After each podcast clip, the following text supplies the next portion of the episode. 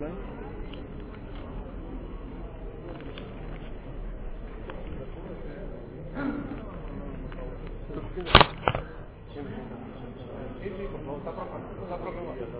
programado, por favor.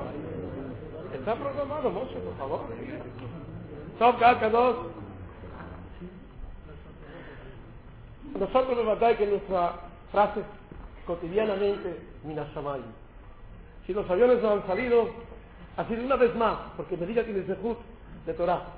De dejar al Rab, a nuestro querido Rab, una noche más que nosotros, un día más que nosotros, y sabemos que él está cansado, sabemos que él está así, pero es su gusto, es su deseo de Marvis Torah, de aumentar palabras de Torah en nuestra querida. La verdad es que un Rab tan amado de que él mismo, cansado y con su programa, se ofrece a seguir. Mamá, eso es Admada, se llama. Magni, que siempre, cotidianamente, está al servicio del Cabo de Israel. Y eso es lo que quiso decir bien de noche. De Azul y Migdash, de Sahanti y Betofam, ellos, los grandes de Jochma, Gedolea dos, los jajamín grandes que tenemos en nuestra generación, son ellos los encargados de transmitir a nosotros los mensajes de la Torah. A partir de nosotros también entendemos, pero ellos tienen responsabilidad de Jochma. Así dice Hatam Sofer. De Azul y Mikdash, ellos, y no de Azul, ustedes. Así dice Hatam Sofer. Dejó en manos de Jachmea dos dirigentes de nuestra generación para introducirnos, como dice el de noche, de Barín, Seyotim al leer, palabras que salen del corazón, entran al corazón. ¿Y qué significa eso? Que nos atrae. Que nos atrae. Y la Torah es así. Hay que comprarla con estudio, con palabras de Torah y con personas que a Kadosh Baruj le ha donado, le ha legado en ellos las palabras de Torah. Así se habla en Torah. Ellos nosotros tenemos el placer de presentarlo una vez más con nosotros, con Hashem, a nuestro querido Rab, a Saúl Malek, que nos va a dirigir palabras y no vamos a decirle ya está o ya está. Tiene tiempo libre, todo el horario que quiera, no como la otra noche hasta que se duerman ustedes o hasta que se levanten. Ahora estamos en el Beta Knesset, no estamos en la tumba del hotel, estamos en el Beta Knesset nuestro, en el Mikdash nuestro de esta semana y así el Rab disfrutará más y la que gustado los separín le ayudará a que sea más tranquilo, más pasible. Va a quejar. Por favor. Por favor. Buenas noches. No estoy acostumbrado a hablar en público. Ante un público tan noble como el de ustedes. Creo que la mayoría del público ya tienen escuchando fin de semana más de 14 horas de Torah. Son los días de la época mesiánica. Amin Baim Neum Hashem está escrito en el profeta que van a llegar días que va a haber Reishlachti Ra'ab va a haber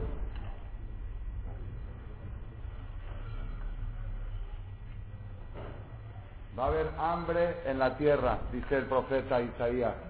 Lo habla lechem que los No hambre de pan y no sed de agua, sino hambre y sed de escuchar la palabra de Hashem. Esos son los tiempos del Mashiach. La Gemara dice que Nimshelu Israel de Dalim Shebayam. Israel fueron comparados a los peces del mar. ¿A qué se comparan los peces del mar? Los peces del mar, cada vez que hay lluvia, saltan. En el mar van los peces saltando. ¿Por qué saltan los peces cuando hay lluvia? ¿Por qué saltan? Porque hay comida que besan. No, no, aquí dice la Armada dice diferente, puede ser otra explicación, pero la Armada dice diferente. Los peces del mar saltan porque ellos viven en el agua y ellos quieren agua, saltan para recibir más agua, como están viviendo agua del cielo, tratan a dar la bienvenida a las gotas de agua que vienen del cielo. Dice la Gemara, a pesar de que los peces están todo el tiempo dentro del mar, están todo el tiempo dentro de agua, cuando viene una gota más de agua, salen a recibirla. Este es el pueblo de Israel. A pesar de que el pueblo de Israel están sumergidos en Torah, todo el tiempo están sumergidos en Torah. Ustedes, Baruch Hashem, el Kaal Kadosh de Melilla, no precisan, no necesitan de un Shaul Males que venga de México. Ustedes tienen aquí Baruch Hashem, Rabanim, tienen Colel, tienen Abrejim, tienen estructura comunitaria, están todo el tiempo sumergidos dentro de Torah. Sin embargo, viene un mexicano de afuera, un agua exterior, como la lluvia, y todos salen a recibirlo. ¿Por qué? Explicó mi maestro Rabbi Udad, explica. Los peces del mar saben que el agua es su fuente de vida, el agua es su oxígeno. Ellos necesitan del agua para sobrevivir. En la fuente de vida no hay límites. Aunque esté yo sumergido en agua, si viene más agua salgo a recibirla. Igualmente nosotros los Yehudim sabemos que la Torah es nuestra fuente de vida. Y si nos dan un poquito más de Torah, salimos a recibirla. La la verdad, este recibimiento que me hicieron ahora no me lo merezco y pues faltaba algo en mi visita a Melilla, faltaba conocer al mismo Cajal dentro de su propia sinagoga. No lo había visto en esta circunstancia. Eso es muy conmovedor, más que todo es el, el broche de oro. Espero que sea.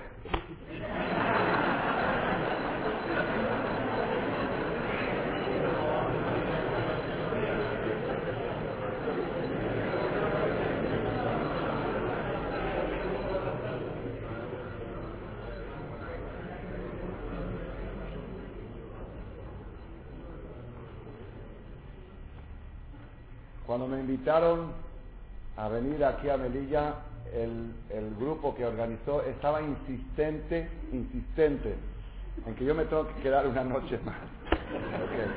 Y decían, a un nivel que le tuve que decir a Elías, Elías, ya no presiones.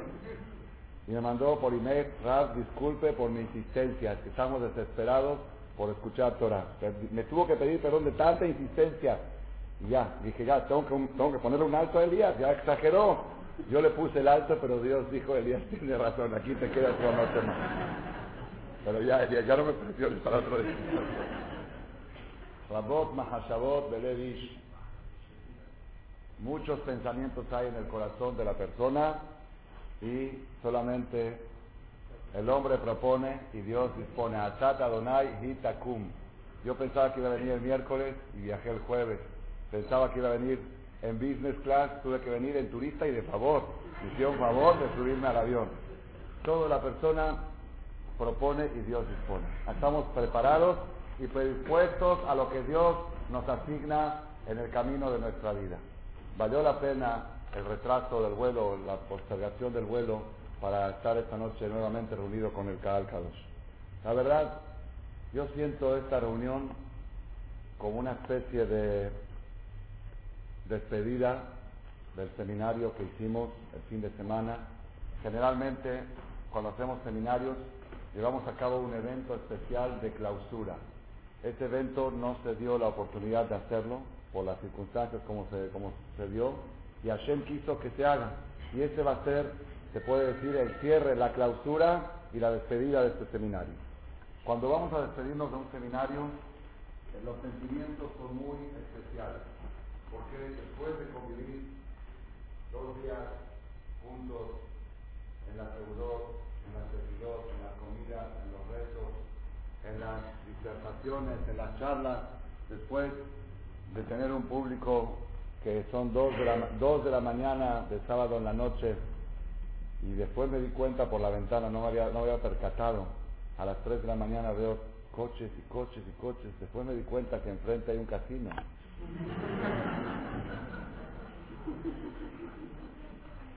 Y entonces el hará es muy fuerte. Sábado en la noche. Sábado noche es momento de, de, de, del Satán.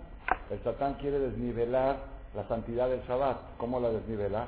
El judío el Shabbat te eleva así, entonces viene el Satán y lo baja otra vez el sábado en la noche para que otra vez vuelva a lo que era el viernes. Y Baruch Hashem, el Kaal, Kadosh, estaban escuchando, algunos dormidos, algunos semidormidos, otros dormían y se volvían a despertar. Después de convivir estas 48 horas juntos que estuvimos, hay un sentimiento especial. Y el sentimiento es buscando en la Torah. Es un sentimiento similar, por supuesto, en miniatura, en mini, al que sintió el líder Moshe Rabenu después de 40 años de convivir con el pueblo en el desierto, después de esos 40 años, Moshe Rabenu llevó a cabo 40 días de despedida. Así cuenta la el libro de David, el libro de Deuteronomio. Moshe Rabenu 40 días antes de morir, y a propósito, estamos dentro de esos 40 días porque el martes va a ser el día del aniversario de, como dice aquí, la Najalá de Moshe Rabenu. Moshe Rabenu falleció el 7 de Adán y empezó a despedirse del pueblo desde Rosh Chodesh Shevat, de Asher Chodesh, de Ahad Chodesh. El onceavo mes, Shevat, el día primero, empezó a despedir del pueblo. Le hizo un repaso de todo lo que pasó en 40 años, le repasó la entrega de la Torah, le repasó los 10 mandamientos, lo reprochó por todas las travesuras, por todas las quejas que hubo en el desierto. Y finalmente, en el capítulo 10, versículo 12, dice Moshe lo siguiente. Y este, es, este se puede decir, nosotros que estuvimos, Moshe Rabenu estuvo 40 años y se despidió 40 días. Nosotros tuvimos 40 horas y nos vamos a despedir en 40 minutos. Más o menos, ¿ok? Está bien la proporción, más o menos. Okay. Moshe le dice al pueblo de Israel así, Beatá Israel, Devarim, Deuteronomio, capítulo 10, versículo 12. Beatá Israel, y ahora Israel, después de todos estos 40 años, después de todo lo que ha pasado, después de todo lo que han aprendido, después de todo lo que hemos convivido, Ma Adonai Eloheja Shoel Neymar, ¿qué es lo que Dios te pide a ti? ¿Qué te pide Dios a ti? Nada, ¿qué quiere Dios de ti? Ma Hashem Eloheja Shoel, ¿qué quiere Dios de ti? Solamente, Ki'in, solamente Lein a Hashem Eloheja, temer a Dios tuyo, la leje Bejol de la caminar por todos sus caminos, los caminos de Dios, Ulamabato y amarlo a Él, Velabor de Hashem y servirlo a Él, Bejol de la leja con todo tu corazón, Ujol la sheja y con todo tu alma. ¿Qué te pide Dios? Nada más esto, Lishmor et mitzvot Hashem, cuidar los preceptos de Dios, Vet Jukotav y sus dictámenes, sus leyes, Asher Anohim Ayom, que yo te ordeno hoy.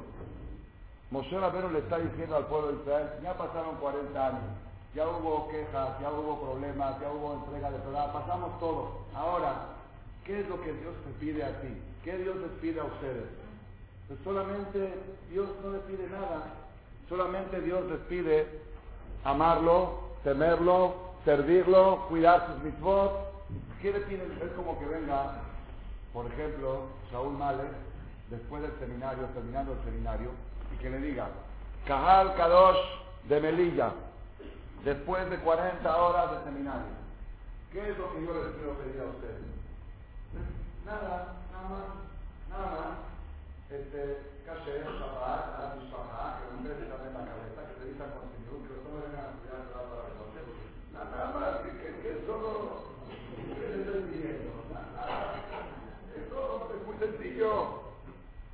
¿Qué dicen ustedes? ¿Nada más? Nada más, Dios no te pide nada. Dios no pide nada. Cuando Moshe Rabbeinu le está hablando al pueblo de Israel que Dios no les pide nada, ustedes saben que la religión nuestra es la religión más complicada que existe sobre la tierra. La más compleja, la más difícil. Es una religión, la Torah de Hashem, es una religión que no lo deja tranquilo a la persona desde que se levanta en la mañana y hasta que se va a dormir en la noche y dormido tampoco. No hay un segundo que la religión le deja tranquilo. Se está decirlo así, ¿no? Nuestras palabras. Tiempo se está exigiendo. Así, no hagas, haz Y a esto Moshe Rabbeinu dice, Dios no te pide nada, nada más para entender un poquito, imaginarnos. Una persona se levanta en la mañana, se despierta en la mañana. Pues, ¿qué quiere hacer? Pues quiere despertarse rápido, desayunar algo e irse a trabajar. Dice, espérate, espérate. Primero que todo, apenas abre los ojos, tienes que decir, recitar una conferencia. Se llama Modé, Ani, Lefaneja, Melejai, Bekayam, Shefezat, Tabim, Ishmati, Bejembrar, Abad, Pero no me lo sé de memoria. Pues, agarrar un libro, ponerlo al lado de la cama, para que apenas te despiertes, antes de bajar los pies de la cama, lo digas. ¿Cómo voy a poner un libro al lado de la cama? ¿Dónde tengo un libro? Apenas tengo uno en la biblioteca, voy a poner uno al lado de la cama. Bueno, aprendelo, memorizarlo. Modea, ni de paneja, meleja y de callar. Ya, una vez que lo aprendiste, si no, dilo en español. Agradezco yo, Dios, que me diste mi vida. Está bien, ya soy religioso.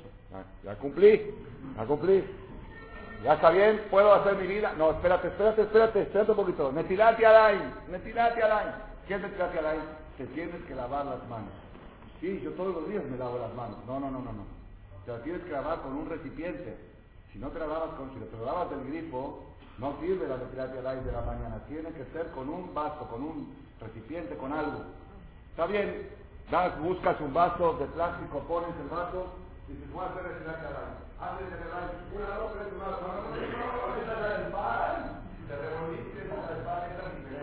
Esa es una, dos, tres, 4, 5, 6, según la 7 y 8. Déjame lavarme las manos como yo quiero. No. Si te la lavas 1, 2, 3 como la del pan, no se te quita la fumada la mano. Tienes que hacerla a fuerza, carciano, para que puedan usar el mismo carro nuevo. Ya, dice bien religioso, ¿eh? Ya, te da 1, 2, 3, 4, 5, 6. ¿Está bien? ¿Ya me puedo ir a trabajar? ¿Está bien? ¿Qué quieres hacer? Pues me quiero bañar. ¿Te metes a bañar? Cuando uno se mete a la ducha, ¿ducha se dice? En México se dice regadera, aquí se dice ducha. Cuando, cuando, te metes, cuando te metes a la ducha, ¿existe religión en la ducha? No, no, no aquí me estoy bañando, ¿qué religión? Ah, pues fíjate que sí existe. Cuando una persona se mete a, a ducharse, ¿qué se tiene que lavar primero? Primero la cabeza. No puedes adelantar el cuerpo a la cabeza, porque la cabeza es lo más importante. Está bien, ya me lavé la cabeza. Y después, las manos. ¿Qué mano primero? ¿Cuál mano primero? Pues la que yo quiera. No. Primero la mano derecha y después la mano izquierda. primero el pie derecho y después el pie, el pie. Siempre la derecha tiene que ir adelante. Siempre la derecha. No vayas a equivocarte y adelantar la izquierda, porque entonces se levantó con el pie izquierdo. Dice, no, tiene que adelantar siempre la derecha. La gente normalmente, ¿qué mano se lava primero? ¿La derecha o la izquierda? La izquierda, ¿por qué? Porque tiene el jabón en la derecha. La naturaleza de la persona normal es primero lavarse la izquierda. No, ahora empieza a partir de hoy, se empieza a cambiar su etapa. ¿Sabes qué? Déjame bañarme. Yo el centro soy muy religioso, déjame en la ducha, déjame lo que yo quiero. Ahí también, ahí también la, la religión tiene lo que decirte. Si tú quieres hacerlas, no quiere decir que el que no lo hace se considera pecador, pero la religión te habla, te habla en la, ducha, te está hablando. Y podrías escuchar, te dice, aprende a bañarte, no te sabes bañar, te voy a enseñar a bañar. Primero derecha después izquierda. Primero pie derecho y después pie izquierdo. Y cuando te quieres lavar los pies, hay veces que la persona quiere apoyar un pie encima del otro para, para lavarse. Eso no es bueno. Eso provoca olvido. Apoyar un pie encima del otro cuando uno se está bañando, dice el Talmud, hay que tener cuidado. No es pecado, no es pecado, pero no, no apoyes, apóyalo en una silla, en otro lado. No te apoyes un pie en el otro porque entonces te vas a olvidar todo lo que te encargó tu marido para el día de hoy. ¿Qué pasó? Se me olvidó. ¿Por qué se me olvidó? Pues porque me lavé los pies como la, la, en contra de lo que dice. Ya déjame bañarme ¿Qué me estás ahora metiendo? Bueno, supongamos que una persona ya escuchó esto y dice, bueno, está bien. Mientras sea esto, ok, modé a mí, netirat y y me baño como Dios manda. Ya puedo desayunar, desayunar, desayunar. ¿Cómo desayunar? Primero hay que rezar, primero hay que decir las verajot, por lo menos las bendiciones de la mañana, Baruja, Taser, Pokea, Jibril, Baruja, Taser. Bueno, y si es un hombre, no puedes desayunar antes de ponerte tefilín. Se va a ir a poner el tefilín dice, bueno, me pongo el tefilín, desayuno y me voy a trabajar. Se va a poner el tefilín espérate, espérate. Dicen que el tefilín es mejor ponérselo en la sinagoga. Pero me lo voy a poner en mi casa, es igual. No, no es igual. El tefilín tienes que ir al templo, al colel, al minyan. Uf, ahora tengo que sacar el carro y encender el motor y salir porque hace frío, hay viento. Vamos a la sinagoga. Llego a la sinagoga, me pongo el tefilín rápido y empiezo a rezar. Uy, cuando empieza el resto nuestro, nosotros estamos ya acostumbrados. Pero cuando viene uno de afuera que no conoce, un extraño a la sinagoga y nos ve como rezamos, se vuelve loco. Dice, ¿qué pasa? Se levantan, se paran, se levantan. Ahora párate, ahora levántate, ahora saca tres monedas, ahora pon y que bailar esa vida, estamos en el Dejame de estar concentrado, no, no se puede uno concentrar. Cadí, levántate, párate, siéntate, súbete, amén, y ese me la va, cados, cados, este cados sentado, este cados parado.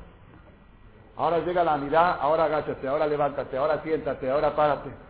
Una hora está uno vuelto. Déjeme estar concentrado como a mi manera, a mi gusto. Señor, hay reglamentos como se reza. Esto se reza parado, esto se reza sentado, esto se reza aposternado. Es, bueno, ya terminó, está bien, ya Shahri, ya hice de acá, ya besé este restaurante, ya todo. Me quiero, ya, me quiero quitar el tefilín, me voy a quitar el tefilín. Espérate, dicen, esto no es obligación, pero es bueno estudiar un poquito de Torah con el tefilín puesto, terminando Shahrit. O leer un tefilín, es bueno algo estudiar Torah. Porque dicen que cuando una persona estudia Torah después de rezar, esa Torah tiene mucha... Bueno, está.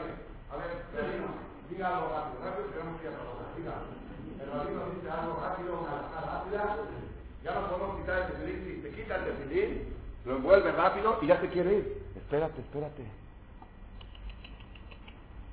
Está escrito que después de quitarse el tefilín, antes de salir de la sinagoga, la persona se tiene que sentar 10 segundos en la sinagoga, como diciendo, estoy muy cómodo aquí, lástima que me tengo que ir.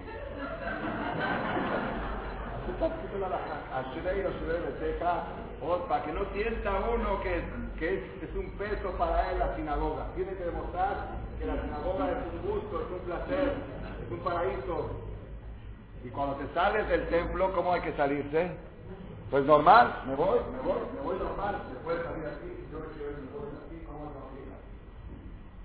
¿Por qué? Porque respeto al como diciendo, no me quisiera ir, pero ya me tengo que ir. Bueno, este hombre ya hizo todo.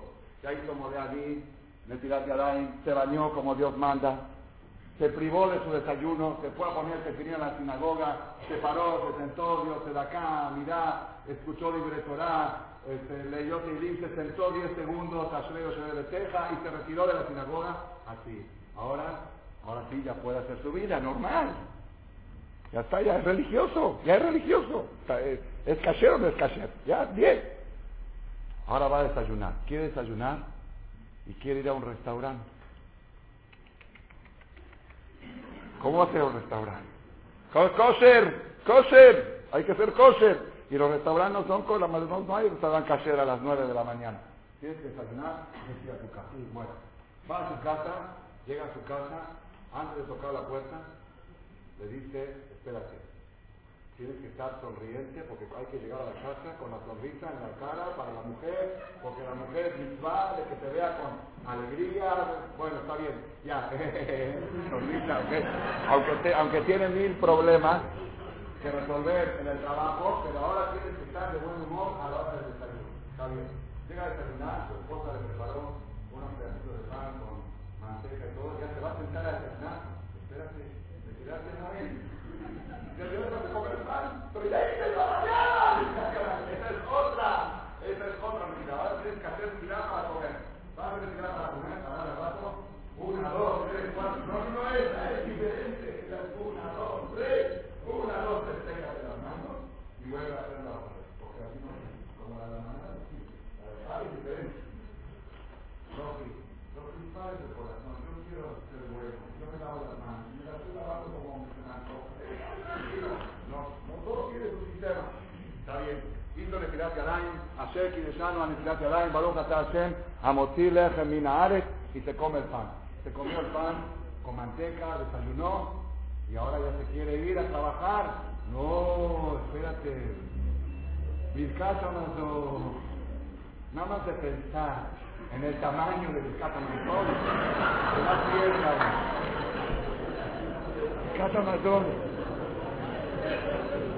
Fue una conferencia.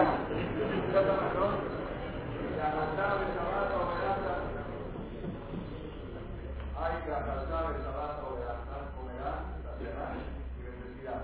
Hay otros que dicen de asaltar de o barata. ¿Se escapa uno de ver el tamaño del rescata mazón? No, ahora espérate. Y, y ya tienes que ir a trabajar, te están esperando. Pero rescata mazón. Agarras, y- bueno, está bien, ya, soy religioso, le dices Teshuvah, fui al seminario de Ramalek, ya, rescata mazón, ok.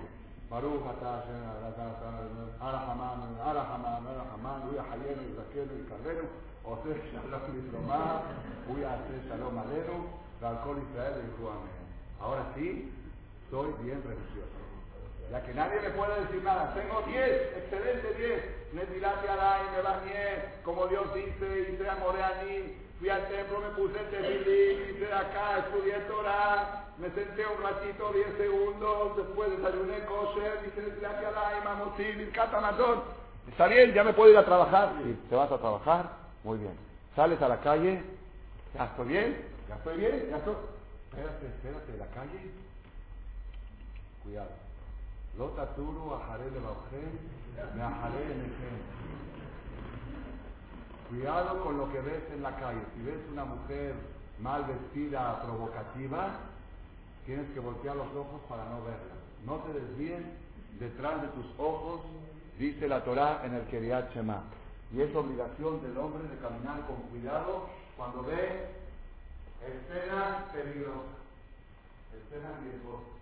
Deja de caminar normal. Mi maestro Rabal siempre decía, la persona no tiene que caminar en la calle así, así que no, tampoco no es normal. Entonces, ¿qué, ¿cuál es la regla? ¿Cuál es el reglamento? Dice, cuando una persona va por la calle y se le cruza a una mujer, la primera vista no está prohibida, la segunda. Cuando dice, quiero ver qué tan pecaminoso está eso. ¿Qué tanto pecado es ver eso? Eso está prohibido. Es por eso azul y taquel, no dice azul y rojo. No dice prohibido ver a una mujer, prohibido fijarse en una mujer. ¿Qué diferencia hay de ver a fijar? Ver es de pasada, normal, y fijarse es la segunda. Esa es la que está prohibida. Entonces también ahí el judaísmo tiene lo que decir. Y sobre esto Moshe Rabenu le dice a los Yehudim, Dios que te está pidiendo, Dios no te pide nada, nada más que sea religioso, nada nada más. Ve por la calle y cuando veas una mujer en estado provocativo, no te fijes en ella. Está bien, ya lo superé, ya lo superé. Adelante. Me cuidé mis ojos, llegué a mi trabajo. ¿Puedo trabajar tranquilo? ¿Puedo trabajar tranquilo? Ya soy religioso. Que me deje el Dios, que me deje tranquilo de 9 de la 10 de la mañana a 6 de la tarde, que me deje trabajar. ¿Vas a trabajar? Uh, hay leyes. Cuidado, no prestarás con intereses a tus hermanos, no puedes engañar en los negocios, tienes que ser honesto, no puedes vender una cosa por la otra, no puedes comprar una cosa por la otra, no puedes vender más caro, no puedes comprar más barato ahí. Uh, uh. Y si viene alguien a pedirte de acá, tienes que hacer a un lado tus cosas y recibirlo y ayudarlo. Déjame trabajar tranquilo, trabajar tranquilo, pero supervisado por Dios. Cada cosa que haces tienes que pensar si estás haciendo algo legal, algo correcto o algo incorrecto. Está bien. Después terminó, ya terminó de trabajar, el hombre se quiere ir a su casa, espérate, Minja, bueno, otra vez Minja, ya recé en la mañana, ¿qué quieres? No, ahora es Minja. Y después de Minja, Arbit. Y Arbit, levántate, súbete, siéntate, Barejú, los jodes, Alevi Abo, Barejaleno, Metalu Matali, Braja. Ya terminó todo, muy bien, regresa a su casa a cenar y otra vez empieza el kosher, todo. La persona se va a dormir. Después ya, de- todo se va a dormir. Para dormir existen leyes para dormir. ¿Cuál leyes? Hay que decir el Shema. Bueno, digo el Shema. Shema Israel, Adonai Elohenu, Adonai. Ah, no seas avaro. Di el Shema completo. Di hasta Ubicareja. Di hasta que. Bueno, me lo voy a aprender, está bien, se lo aprende, pero es mejor antes de Shema decir, digo, no se lo da. Yo perdono a toda la persona que me haya ofendido, que me haya agredido. Es bueno antes de dormir rezar un rezo especial que la persona borra todos los rencores de su corazón y perdona a todo el mundo. Está bien, ya lo dije. Después, ¿qué más? Ahora es bueno que diga que Barcado, nadie Está bien, ya lo dije. ¿Qué más? Inévita todo se Shlomo. ¿Qué más? Ana dejó. ¿Y sabes qué? Te voy a explicar. Es bueno antes de dormir que te confieses. Que digas Hatati, Aliti, Pashati, Asham, Magal, Mizran, etc. Está bien, estoy sentado en la cama. No, la confesión tiene que ser de pie. La confesión es. Déjame tranquilo, yo estoy cansado, todos los días me sé, bueno, si quieres hacer las cosas bien, ponte de pie y Hatati, Aliti, Pashati. Para mí es la parte más difícil del día. La parte más difícil del día porque yo generalmente digo el Shema en la cama. Ya está uno agotado, una de la mañana, dos de la mañana. Digo Ribono, Shelolah, digo todo el Shema. Y de repente llega la hora de la confesión. Ahora levántate a confesar. Ya está uno acostado, ya quiere uno dormir. Bueno, después Shema, Baruch Hamapir, Feble Shena, y te vas a dormir. Ya está, se terminó el día, se terminó la pesadilla, se terminó la religión. Hay un detalle más. Cuando te vas a dormir, los hombres, los hombres, las mujeres no los hombres, tienen restricciones. Ni boca arriba, ni boca abajo. Eso es prohibido por ley. Azul, prohibido dormir boca arriba y boca abajo. ¿Por qué razón? Por razones de evolución seminal. No voy a entrar ahorita en detalle. Así está escrito en Alajá, que el hombre de boca arriba y boca abajo corre el peligro de tener vela de batalla. Por eso, ¿qué hay que hacer? De lado. Tienes que dormir de lado. Déjame dormir tranquilo. Yo tengo mi, mi sistema de dormir. No, pues para que sepas que Dios te acompaña también en la cama. Y si tú quieres que Dios te proteja en la cama, tienes que dormir como Dios manda. Ni boca arriba, ni boca abajo. De lado, de costado. ¿Y de qué costado? Ya, no sé. Sí. Pues bueno, esto ya no es obligatorio, pero es recomendado por la Kabbalah y por la Alajá. La primera mitad de la noche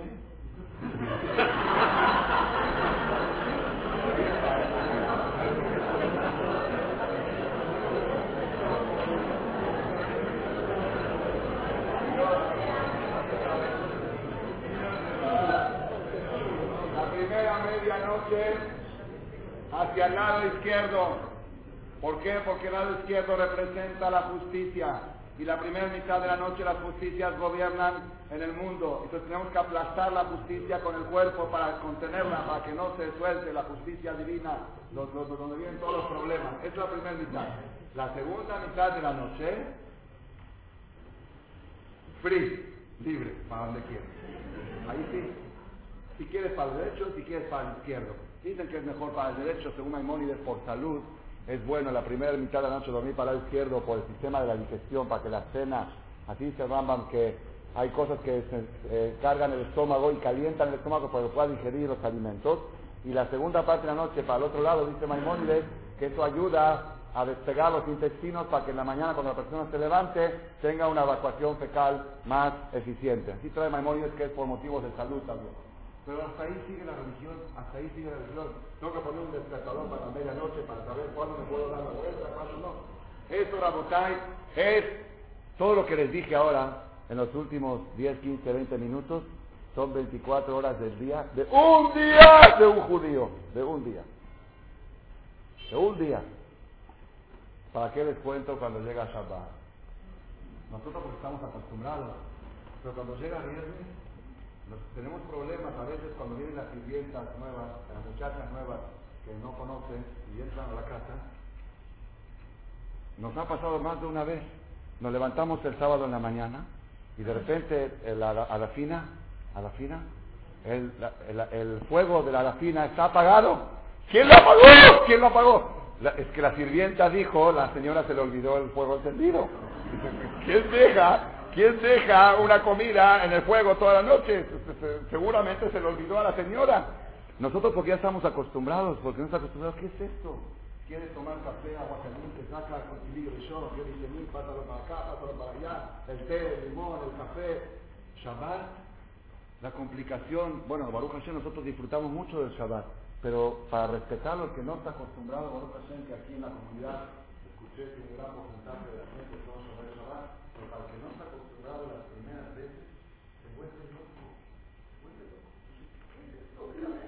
¿Sabes? Yo quiero descansar, llamar el día de descanso a mi manera. Yo voy a descansar, déjame descansar. No, el viernes se está cocinando todo el día y preparando la ensalada, y el chirush, y de esto, y el pescado, y la carne, y el postre, y la fruta, y preparar para mañana, y poner a calentar. Y cuando hay una, un evento como el que hubo el seminario, imagínense para 300 personas a la esquina. Primera vez en su vida que habían experimentado algo, igual. Esto es un Shabbat, un Shabbat. Y después, ¿para qué les cuento del tema del kasher? Todo esto, todo esto es lo que Moshe dice, Dios no te pide nada. ¿Qué te pide Dios? Nada más que sea religioso. El kasher, el concepto de carne y leche, se vuelve loca las muchachas. Dicen, ese, esa cuchara es de carne, esa cuchara es de leche. Dicen, no es cierto, esa es de acero y esa es de plástico. No es ni de carne ni de leche. Olla de leche, olla de carne, oye esto, no mezcles, no pongas, ni si puso, hay que hacer agalá, poner agua hirviendo y desbordar. Es la religión judía y sobre eso Moshe Rabbeinu dice, Dios no te pide nada, ¿qué te pide Dios?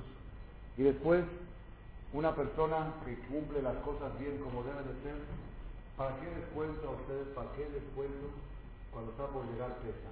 Cuando está por llegar Pesa, las mujeres, nada más al otro día de Purim, ya les empieza a dar fiebre. De pensar, de pensar en pesa. Empieza uno a limpiar, pero ¿quién empieza? Empiezan a buscar y a sacar. Yo les quiero contar una experiencia personal. Cuando estábamos limpiando la casa para hacer normal, como todas las casas, sacudiendo los cajones, limpiando todo, limpiando todo, 30 días. Y cada vez que me decía, a ver Raúl, fíjate, está bien así, la muchacha está bien, lo pica todo el día, vuelve el cajón, mételo, ponemos un cartel, prohibido meter la mesa, el cuarto, limpio, no entren, no entren con la galleta, no entren con el pan, todo. Después de todo, llega la noche de la Bedicat Hamé. Ahí sí es el colmo de los colmos. Ahí sí la sirvienta casi se va al manicomio. Llega, llega el señor de rezar Arbit y enciende una velita. Enciende una velita y dice una velajá y empieza a dar vueltas y se agacha y, y le pregunta a la sirvienta, a la señora, señora, ¿qué está haciendo el señor? Casi le da un infarto a la muchacha cuando escucha la respuesta. Está buscando a ver si hay algo de pan. ¡Locos! ¡Locos! ¡Un mes tenemos trabajando! ¡Un mes! Y ahora con una velita buscando. Pues así es. Es la misma hora, más algo, Esa es la religión que Moshe. Que Moshe Rabbeinu dice, Dios no te pide nada, ¿qué te está pidiendo? Y después, ¿pero qué hacemos? Como sabemos que no hay nada de pan, ah, hacemos un jueguito de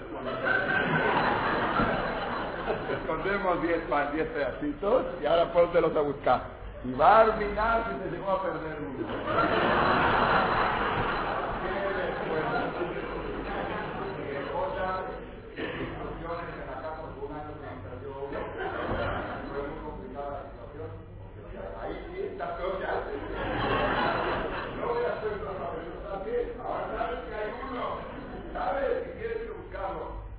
Ya tiene instrucciones hace 15 años, cada vez que va a esconder los, a los de, de, de, de, de pan, tienen que preparar un mapa. los platos arquitectónicos, traemos de la casa, pues una casa de dos plantas, los planos arquitectónicos y pone una punta roja. O si se llega a ver, y cada vez que encontramos uno, tiene que poner un tache el que se saber cuál es el que falta. Rabotay, esto, esta es la religión que Moshe Rabero dice, Dios no pide nada. ¿Qué te pide Dios? Nada más que sea religioso. Nada. Nosotros, porque ya estamos acostumbrados, podemos decir, nos causa risa, pero el que, el que lo ve de antes dice, ¿qué es esto? ¿Qué es esto? Yo no entiendo, no entiendo cómo hay goyim que se quieren convertir. Yo creo porque no saben todo esto, que escuchen nada más esta charla y ya todo lo que demostró esto es más tranquilo. Deben hacerle este, este caseta hay que dárselo a un goy que se quiere convertir. Que sepa de qué se trata. Ellos piensan, déjenme algo día. Voy a, me pongo un agenda. Este no es conversión. Conversión es Las 24 horas del día, los 365 días del año no tienes un segundo para respirar. Todo el tiempo la religión te está exigiendo cosas. Esto es la noche de la Dedicat Hamed. Luego en la mañana haces una fogata para quemar el Hamed, te peleas con los vecinos, no sé cómo es aquí, pero en México sí, los vecinos que están haciendo humo, ¿qué es esto? Hashem, no Hashem, ya no sé cómo hacen aquí, hacen una fogata general.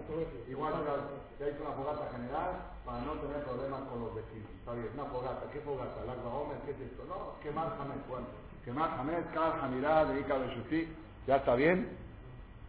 Ahora viene el día más complicado del año, la víspera de Pesach. Es más complicado que Kippur. ¿Por qué? Porque ahora no puedes comer ni pan ni masá. Bueno, déjame comer. ¿Y quieres comer algo? No, esto es plato de jamés. Y todavía no sacaban los platos de pesa. Y esa comida de la noche. Y de esto. Bueno, está uno, pasa uno casi, casi está uno en ayuna. La víspera de pesa casi, porque uno no sabe qué se puede comer, qué no se puede. Y el año pasado que tocó sábado, y esperan, ¿para qué les cuento? En el hotel ahí en Puerto Vallarta, los meseros estaban vueltos locos. Decían, ah, por fin, ¿el pan sí o el pan no? Hasta las 10 de la mañana. Y después de las 10 de la mañana, haga el pan, una migaja. Bueno, llega la noche del ceder, llegamos hambrientos, todos, así es normal, llega uno hambriento, cansado, las mujeres llegan casi, casi exhaustas a la noche del ceder. Ahora vamos a cenar. Vamos a cenar la cena de pesa. ¿Está bien? Vamos a cenar. Primero, la primera copa. La primera copa de vino, no de jugo de uva. Las mujeres que son más débiles pueden tomar jugo de uva, los niños menores también. Pero un adulto debe de tomar la si puede, debe de tomar vino, tinto, seco, sin azúcar, sin hervir y sin rebajar. Vino, son cinco condiciones para que el vino haga el efecto de la copa de Incatí, de la Cají, de Galtí, de Otetí. Agarramos cada quien una copa y empezamos. El Moade Hashem, Baruch Bajar Banu, Y ahora hay que tomar la copa. Cuando la vas a tomar, de repente todo se mira. Porque, porque si si no la tomaste así reclinado, la tienes que volver a tomar otra vez. Déjame tranquilo, déjame tomar la copa como me gusta. No, así, la copa se toma así. ¿Han visto algún menú que toma una copa así? Y lo la noche del cielo. Así se debe tomar la copa. Ese va. Obligatorio. Bueno, está bien. Ya me recliné, ya entró el vino con el estómago vacío de todo el día, que casi no comimos nada. Una copa de vino fuerte, ya empezó a hacer su efecto. Ahora vamos a cenar. No, a cenar. Ahora viene Netirat ¿Pero cuál Netirat Igual que la del pan, pero sin verajá. Sin verajá, ¿verdad? Sin verajá. No se dice verajá. Se hace y muchas veces nos equivocamos y decimos, por la costumbre. Después del kilo de la y le llaman a No, no, no, no. Esta es sin verajá. Bueno, sin verajá. Y ahora vamos a comer un pedacito de.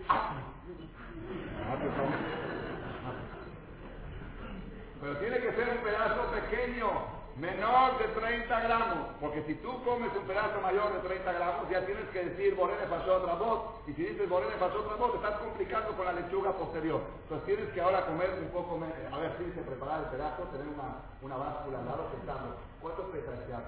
Córtale un poquito para que sea menos de 30 gramos. Y lo mojas con agua y sal y te baruja Hashem Boré y haces cabaná para la lechuga que viene después y te lo comes. Ustedes nada más imagínense el pedacito de apio flotando con, la copa de vino adentro. ¿Cómo se siente esta, digestión? Ya empieza el estómago a hacer por dentro. Y ahora vamos a cenar, vamos a cenar. No, espérate, ¿cuál cenar? Ahora, después del apio que viene, Kadesh Karpat, partimos la matzá y empezamos una conferencia. Ah, la maña, ese es el pan del pobre. Ya, déjame, tengo hambre. ¿Sabes qué? Vamos a cenar primero y después decimos todo. ¿Cuál es el problema? No, sería más lógico.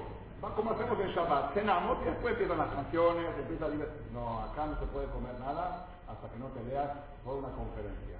y en español, y repasarla y traducirla, y vienen los niños, Manistanal, ya lo cantaron el año pasado, es lo mismo, ya sabemos la pregunta, ya sabemos la respuesta, otra vez, y que el niño lo cante y que el otro lo repita, y Virgilio, y agarra la bandeja y la pasan por arriba de cada uno, Virgilio, ya sano, mi, así tienen la costumbre, así.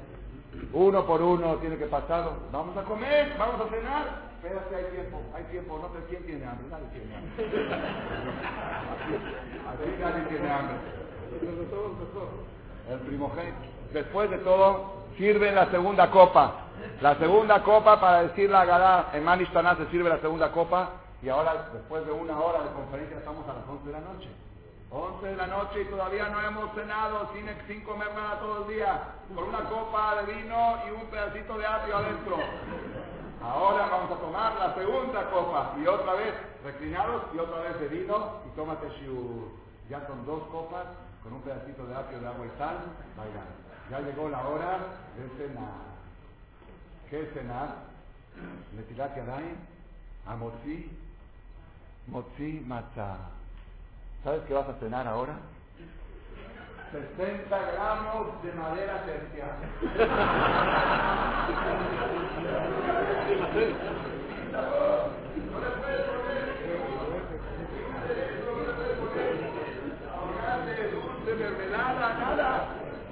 matá, la tienes que masticar y tragar en cuatro minutos y ubicarla.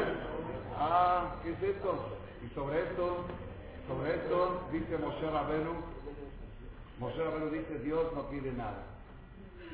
Dios qué le pide, nada más que sea religioso, nada más.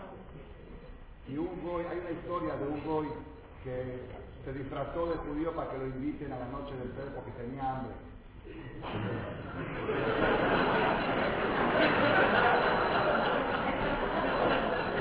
Porque él sabía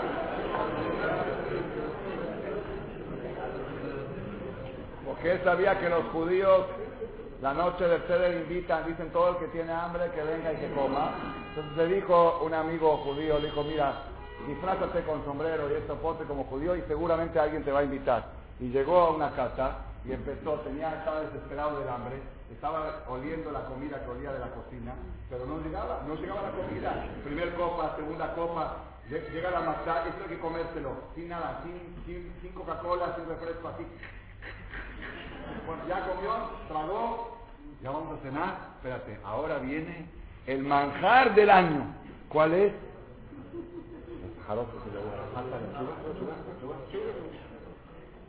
eso ni los chinos lo inventaron. Lechuga con mermelada. Lechuga con mermelada. ¿Alguna vez en la vida alguien ha comido lechuga con mermelada, con, con, con dulce y con nuez? ¿Qué es eso? Imagínense ustedes si nuestro estómago podría hablar. ¿Qué le diría a la persona? Te volviste loco. Oye, todo esto, ¿qué es esto? Nunca, nunca en la vida. Una vez al año lo hacemos, una vez al año. Después de comer la masá, lechuga con mermelada y cómete la lechuga. Esta sí no se reclina, esta tiene que ser derecho porque esta es amargo, es dejer de maró. ¿Está bien? ¿Ya podemos cenar, por favor? ¿Pueden traer la cena? No, ahora falta algo más. Corej. ¿Qué es el corej? Dos pedazos de esa misma madera que comiste antes y en el medio le pones lechuga y le pones mermelada que iré la jaquet, de la mitad, pegamento y ajudar y la mojas con el jarote y se lo comes. Ahí el goy, este goy que se disfrazó de judío, estalló.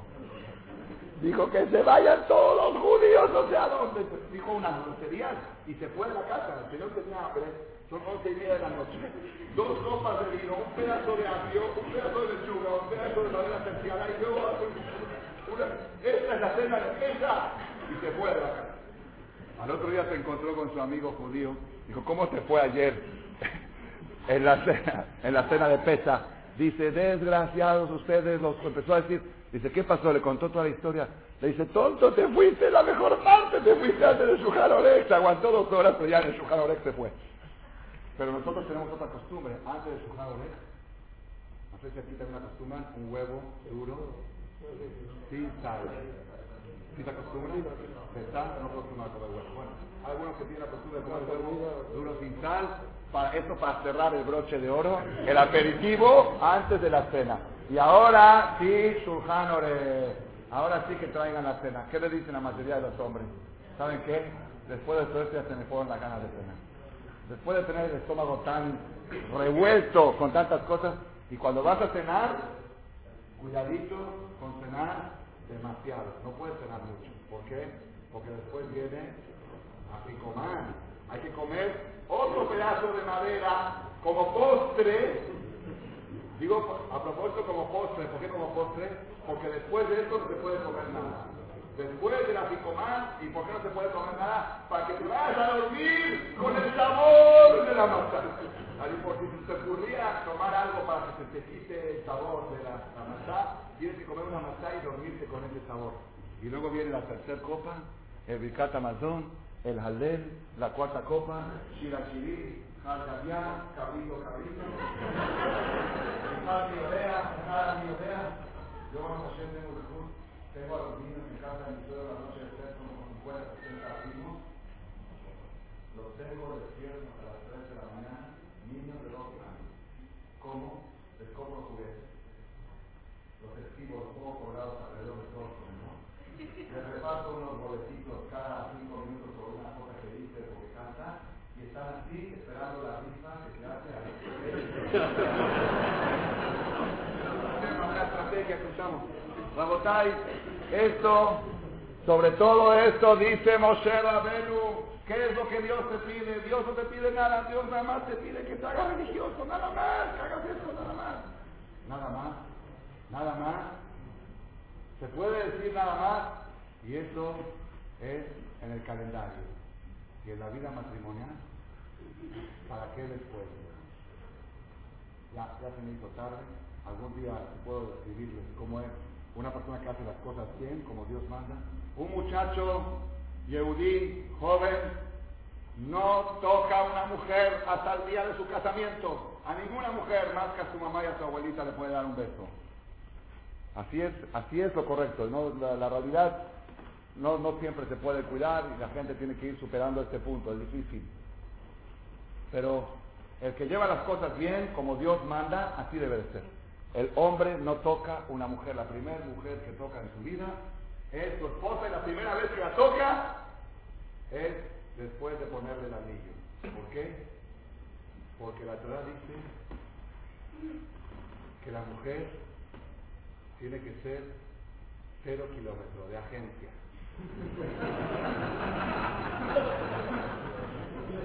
La sacas de la agencia, baja el valor 20%. Si tiene un año de uso, baja otro 20%. Tiene que ser 0 kilómetros. 0 kilómetros, estrenar. La noche de la boda es estreno. Si tú llegas a una agencia a comprar un coche y dices, primero lo quiero probar, ¿qué te dice? Te mira y no te toca. Si tú quieres comprar ese coche de la Ford o de la Mitsubishi, de las marcas que se usan, no sé cuáles son aquí, aquí están las restricciones. Es la marca Ford, tiene cuatro puertas, es de esta familia, de esta raza, igual. Te quieres casar con una mujer, yo te digo de qué marca es. Es marca de Dolina, es marca de Madrid, es marca esta, es marca de los apellidos que aquí hay en cada país. Es marca de es marca Senadí, es marca marroquí, es marca siria, y es así, y son sus cualidades, todas las descripciones, pero no puedes tocar el carro. Si lo tocas, baja su valor un 20%, cero kilómetros. Entonces el hombre dice, bueno, cero kilómetros, ok, estoy dispuesto. Conoce a su novia, cada vez la quiere más, cada vez se enamora más. Y es difícil, es difícil para una persona que cuida las cosas bien. Somos seres humanos, somos de carne y hueso. Es difícil aguantarse, están todos en el carro dando la vuelta, paseando, y se la toca al muchacho dar un beso a su novia, o no, o, ¿qué, ¿por qué piensan que son de ciego? Pero, aquí está acostumbrado de que hay muchas cosas que son difíciles también es difícil aguantarse un helado de leche después comiste carne. Y yo estoy esperando que esto ya viene de chiquito, esa educación ya viene de chiquito. Y Y se aguanta, se aguanta, se aguanta hasta que llega el día de la jatuna, el día del casamiento. El día del casamiento, el novio está desesperado. Desesperado ya por, ya, este, este, es el día, es el día, el día esperado para él y para ella. Ariat Mekudesh Esli, Betabá Zo, Kedat Moshe de Israel, firmaron la Ketubá, hicieron la Jatuná, Kasher, todo bien, Mejichá, bailes separados, hombres por acá, mujer, todo Kasher, Kasher, Kasher, y se van a dormir, a cumplir con la mitzvah. ¿Saben lo que es para un muchacho joven su primer experiencia, su primer con su esposa, que ojalá que sea su única esposa para siempre? Es una, es una cosa de locura, de locura, lo que es esa noche de locura. A los 10 minutos, si es que hicieron las cosas bien, dos camas. Así es, inmediato se tiene que retirar y pasar a la otra cama. ¿Por qué? Porque la mujer mancha. Y si la mujer mancha, ya no puede el hombre volver a estar con ella hasta que se meta la sterilidad, que pasen los cinco días, los siete días. ¿Qué es eso? Una vez le preguntaron a un psicólogo, una vez le preguntaron a un psicólogo, le contaron cómo, es, cómo funciona, dice, eso es imposible en la realidad humana. Es imposible. Y el que lo hace se trauma. Se trauma y se va al manicomio. Pues fue el rabino y le dijo, para que sepas, que hay decenas de miles de jóvenes que lo hacen todo el tiempo. Así, así se lleva a cabo un noviazgo caso. Oye, pero ¿qué es eso? Es mi mujer, ya me casé, me cuidé seis meses, no tocar Israel, les puse el anillo, déjame disfrutar mi luna de miel, déjame disfrutar mi ciudad de la. Ahora no puedes, espérate que. ¿Ya se limpió? Ok, ahora sí, vamos. Sí, rojo, sí, pero 18 días. Llega otra vez y otra vez sepárate, júntate y sepárate. Pues ya es mía, ya es mía, ya me casé con ella. Soy sadí, soy casé, déjame, déjame disfrutarla. Este es el judaísmo que Moshe Rabenu dice Dios no te pide nada. Y yo les pregunto a ustedes, ¿eso es nada? Así, el líder Moshe que entregó la Torah, Torah Temet, Natan Anu Baruch Hasher Bajar la canción que cantaron aquí en la entrada. Moshe Met, Met. Moshe, tú me puedes decir que la religión es fácil. Tú me puedes decir que la religión, Dios no pide nada si me estás, no me dejas tranquilo un segundo. ¿Qué es lo que está pidiendo? Rabotai, aquí viene la respuesta. La respuesta a todo lo que hemos hablado. Hay dos palabras, dos palabras mágicas que yo las omití. Yo las omití, no las dije. Yo corté, corté el versículo antes de dos palabras. Cuando Moshe dice, Dios no te pide nada, solamente te pide servirlo y respetar mi voz y amarlo, hay dos palabras que me salté. ¿Cuáles son? Letón la. Ahí está la clave de todo. Ahí está la clave de todo el judaísmo. El que sabe estas dos palabras, el que sabe estas dos palabras está en el camino correcto. Y el que no sabe estas dos palabras, aunque cumpla todas las mitzvot, está fuera del partido. Y el que sabe estas dos palabras, aunque no cumpla mitzvot, está dentro del partido. Dos palabras mágicas. ¿Cuáles son? Letov la. Para el bien tuyo. ¿Qué quiere decir? Dios, Hashem, no necesita nada de nadie. Si tú te pones el tefilín o no te lo pones, a él no lo perjudicas en lo mínimo. Si tú comes kasher o no kasher, a él no le afecta en lo más mínimo. Si tú respetas Tevilá o no, a él no le afecta nada. Nadie puede afectarle a Dios, ni beneficiarlo, ni perjudicarlo. El único beneficiado, el único o perjudicado, eres tú. ¿Sabes esto? Estás en el camino correcto. Aquella persona que siente que al cumplir Shabbat está haciendo un favor a Dios, que deje de cumplir Shabbat, yo le autorizo, que deje.